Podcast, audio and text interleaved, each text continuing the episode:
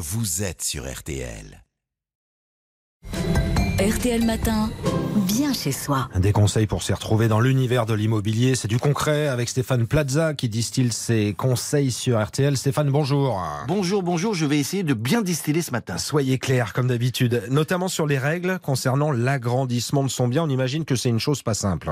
C'est pas simple du tout. Alors mener un bien d'agrandissement suppose de se préoccuper non seulement des contraintes techniques de l'opération, mais aussi de son environnement juridique.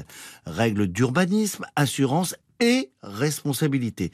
Très en amont du projet d'agrandissement, il est prudent de se renseigner sur les règles applicables auprès du service d'urbanisme de la commune. Ce ne sont pas toujours les mêmes sur le territoire de laquelle le projet doit être réalisé.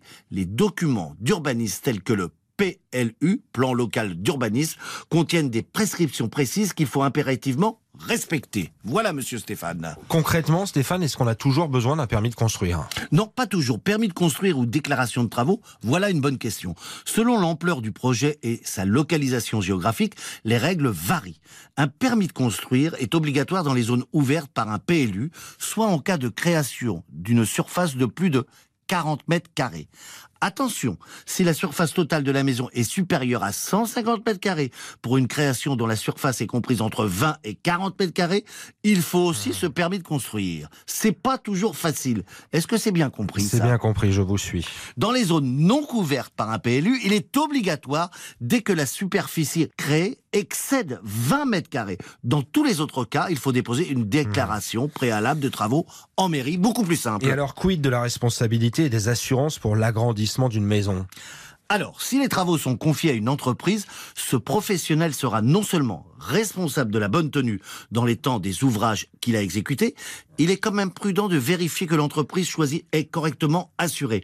On oublie toujours de le faire et qu'elle a souscrit une police d'assurance couvrant sa responsabilité civile professionnelle et sa responsabilité civile décennale.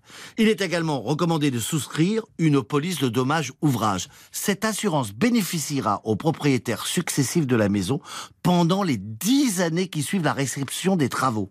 Si les travaux réalisés sont en autoconstruction, c'est-à-dire par le propriétaire lui-même, vous me suivez toujours Stéphane, mmh. il lui sera difficile, voire impossible de souscrire ces garanties d'assurance. L'autoconstruction comporte ainsi un risque qu'il faut bien évaluer avant de se lancer. C'est pas pour moi en un mot. Ouais, absolument, il faut bien s'assurer, hein. c'est le message du matin. De toujours, dans tous les domaines. Stéphane Plaza qui vous accompagne le samedi matin pour ses conseils immobiliers. Vous réécoutez tranquillement chez vous à la maison via notre site rtl.fr et via l'appli RTL.